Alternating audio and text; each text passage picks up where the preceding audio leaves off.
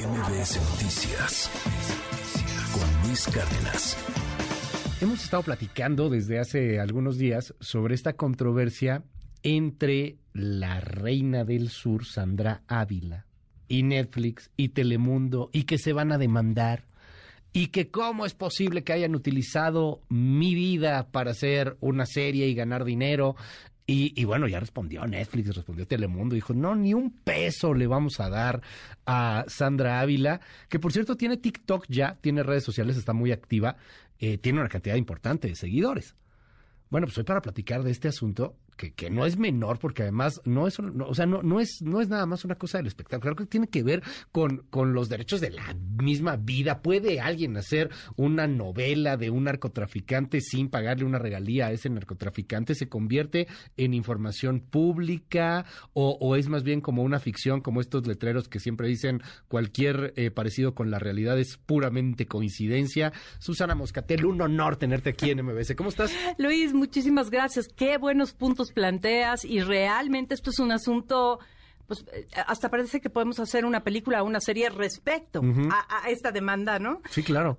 ¿Cómo está el rollo? A ver, ¿qué pasó primero? Muy, sencillo, y sí, sí tengo que, y quiero darle el, honor a, mi amigo y compañero eh, Víctor Hugo Michel, consiguió documentos, eh, Víctor Hugo, gran periodista en Milenio, consiguió documentos donde quedaba, bueno, quedaba asentado que la, demanda iba para adelante. Y entrevistó al abogado de Sandra, Sandra Ávila Ávila que, bueno, además sabemos que Sandra Ávila, pues es conocida como la reina del Pacífico, Y sabemos que fue excarcelada hace aproximadamente cinco años, ya fue.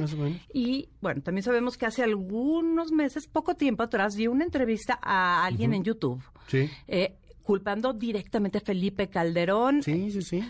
Asunto que además... Activa, o sea, hoy, hoy se ha vuelto muy activa en las redes. Además, muy interesante, ¿no? Porque todo esto tiene mucho que ver también con lo que platicábamos apenas hace una semana, fue, ¿verdad? Acerca del documental eh, de Florence Cassé, eh, del caso de, Israel Vallarta, que dicen, pues todos los montajes, lo, hizo parecer como parte del mismo tema, ¿no? Ahora, la demanda contra Netflix y Telemundo que tienen esta serie, una serie que no es, van dos temporadas, ya está anunciada la tercera. Eh, el personaje ha salido en otras series con, Rafael Amaya. Vaya, el personaje que hace Kate del Castillo verdaderamente es un trabajo espectacular el de Kate. Kate tendrá también todo un universo de temas a su alrededor, pero aquí ella, bueno, no, solo es la del Chapo y varias cosas. No, bueno, y ahorita hablamos de, los temas de derechos de autor del Chapo, porque ahí también. Eh, pero bueno, eh, en la segunda temporada, para promover la serie, pusieron imágenes de la detención original de Sandra Ávila. Okay. Hay que recordar, por cierto, que todo esto está basado en el libro de Pérez Reverte de La Reina del Sur. Eh, y todo el mundo asumiendo con las razones o no de que se trataba de ella, ¿no? Pero la historia que se está contando ya más allá de la novela, pues va evolucionando, vamos para una tercera temporada, se ha ficcionado y, la, la, la, teoría que funciona es que es ella la, la que están interpretando. Cuando ponen... Claramente, ¿no? Claramente. claramente es ella, es, Sandra Ávila, tan claramente que entonces yo no sabía este dato que acabas de darnos. O sea, en la segunda temporada para promocionar la serie sí utilizan la imagen real de Sandra Ávila. Para promocionarla. Y ahí es donde puede haber la demanda. ahí específicamente. ¿Por qué? Porque hay un precedente eh, que no tiene nada que ver con el narcotráfico, pero sí tiene que ver con utilizar la imagen de alguien conocido para vender algo que fue una demanda que ganó Gael García Bernal y llegó hasta la Suprema Corte de México. Y la ganó. Y eh, era porque lo estaban utilizando para promover... Eh, whisky. Un whisky. Entonces. Johnny Walker, si Exactamente, y demandó a Diageo, que es una de las compañías más grandes. Y, les ganó por millones de dólares. Por muchísimo. Creo, no, no, no. sí, sí, sí, sí, una cantidad de, dólares, millonarias, sí. y, honestamente sí te tengo que decir que eso era inesperado, porque, eh, pero correcto, porque utilizar la imagen de un actor. Sí. Que, que pues, obviamente, pues yo me, yo puedo contratarme para hacer un comercial, está bien es un caso distinto. Aquí están usando una imagen de una mujer que ahorita no tiene cargos en su contra, que ahorita pues eh, fue si no absuelta, pues ya por lo menos eh, eh, lo de la presunción de culpa, pues sí, como ya lo hablábamos antes. ya fue escarcelada, a final de cuentas, pero claramente Sandra Ávila fue una narcotraficante, o sea, claramente estuvo metida en este tema y claramente es parte de la historia del narco, del narco mexicano. Pero aquí, este, este comparativo entre, entre lo que pasó con Diego Luna también, Gael García y Diego Luna, que llegaron a utilizar su imagen y hubo un pleito ahí legal impresionante porque pues no tenían consentimiento directamente para vender un whisky. Así es. Es donde viene la diferencia entre una cosa es un spot otra cosa puede llegar a ser una serie, una ficción, que además está muy enmarcada en la información, en lo que está pasando en la historia del narcotráfico en nuestro país. Como dice el gran productor de todas estas series policíacas y de abogadas en Estados Unidos, Dick Wolf, eh, ripped from the headlines, robado de los titulares. Exactamente. Y, tal cual, pero honestamente, si, si prosperara una demanda respecto a la serie en sí, yo vería muchos problemas en el futuro cercano para muchísimas series. Quieren un 40% de todo lo que ha ganado la serie, números que por cierto no existen. E, es que fíjate, la corte cuando falla a favor de Gael García. Ahí sí hay números. Ahí sí hay un número y es justamente ese. Tiene que ser indemnizado con 40% de las ventas del, Johnny Walker. Bueno, están ahí ando viendo, pero sí, supongo que de ahí sale el 40%. Se basan precisamente en esa demanda. Pero aquí, en lo único en lo que podrían realmente operar eh, basándose en esa demanda es en la promoción, porque si es publicidad de la serie.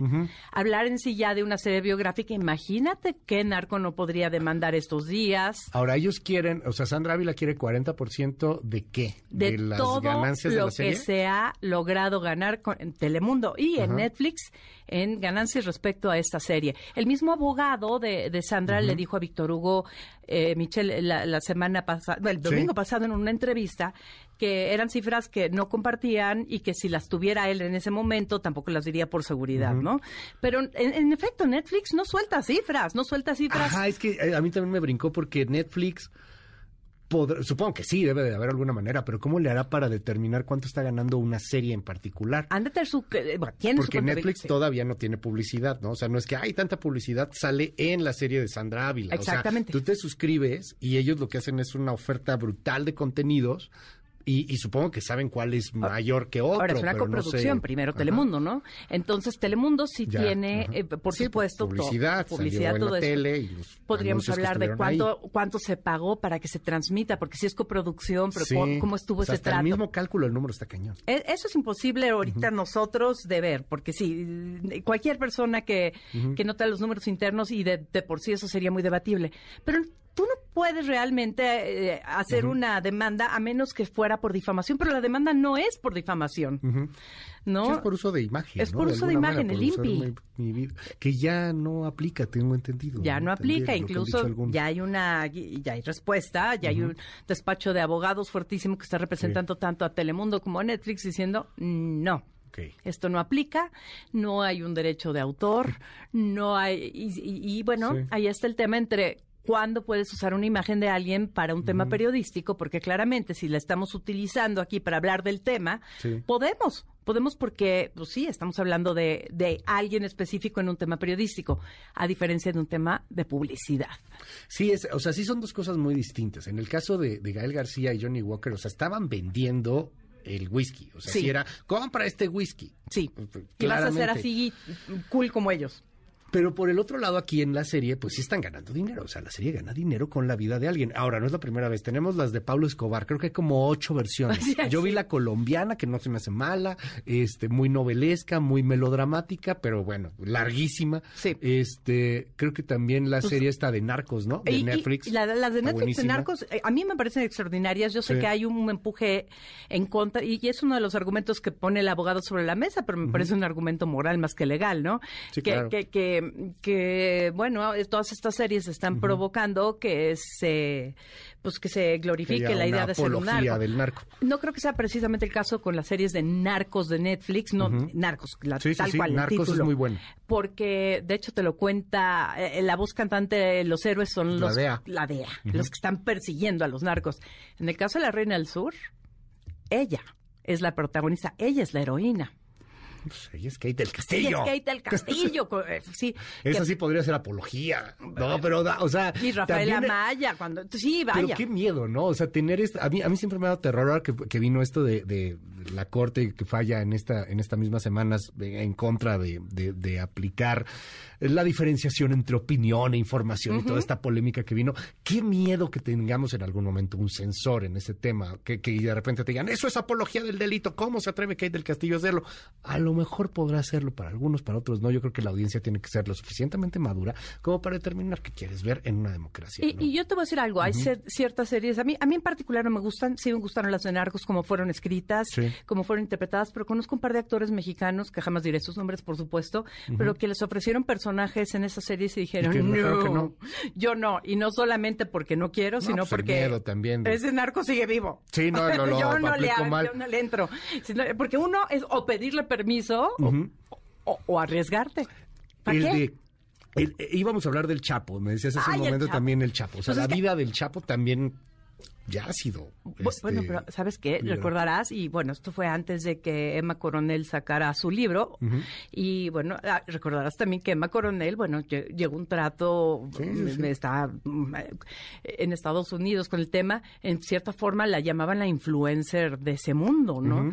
Pero entre todas las cosas que ocurrieron es que en algún momento sí se registró la marca de El Chapo. Así como, así como se registra de manera bellísima la marca de El Santo o de Frida Kahlo, está la marca del Chapo. Y vende. Y vende. Y, de ahí sí te pueden demandar si tú sacas un producto del Chapo venden, Este, cosas de ropa, ¿no? Este, gorras así de lujo, acá muy buchón el asunto, etcétera. Pero bueno, es, es la marca, no la vida del Chapo, no cómo empieza el Chapo este, con el cártel de Guadalajara en algún primer momento, con Félix Gallardo. O sea, es, ese crecimiento que, insisto, ha sido muy este, novelado, le han hecho cuentos, le han hecho biografías, le han hecho ficción, no ficción, y ha salido en varias series. Eso pues es público. Eh, eh, es público. O parece que es público. Eh, por supuesto que es público. Ahora, es, eso es mercancía.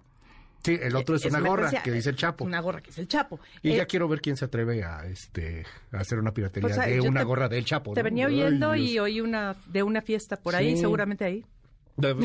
Yo creo que vendieron las originales. Yo creo que ahí eran las originales. Ah, sí, nadie sí, no, no creo que nadie vaya a hacerle una piratería a El Chapo. La neta no En una, sí, no, no, no. Pero, pero sí es un tema interesantísimo y es un tema delicado. Es una demanda interpuesta en México contra empresas norteamericanas. Vamos a ver, porque allá la ley aplica distinto también. Habrá que ver, habrá que ver. Pues va, a estar, va, a estar, muy bueno. Pero sí, él habrá un gran trabajo eh, de, investigación y sí, los, le están metiendo con todo. Y por supuesto que ni Netflix ni Telemundo pueden aceptar ni siquiera llegar a un acuerdo extrajudicial. Ahorita, nos, ahorita está en administrativo, todavía no llega a temas eh, a, la corte, a las cortes más altas, pero no pueden dejar que pase de esto, porque si no, ¿cuándo para? Pues va a estar, va a estar muy interesante. Querida Susana Moscatel, es un honor siempre tenerte aquí. Gracias. Eh, ay, para mí también, Luis, me encanta platicar contigo y la verdad es que sí hay temas que van mucho más allá del espectáculo. Y este es sin duda ello. Sí, por supuesto. Y, creo que, de eso se trata, de poderlo discutir y platicar y, poner puntos de vista y sobre todo, este, pues poderlo compartir con nuestro auditorio. Gracias, Susana. Gracias a ti, Luis. Mil, mil gracias. MBS Noticias con Luis Cárdenas.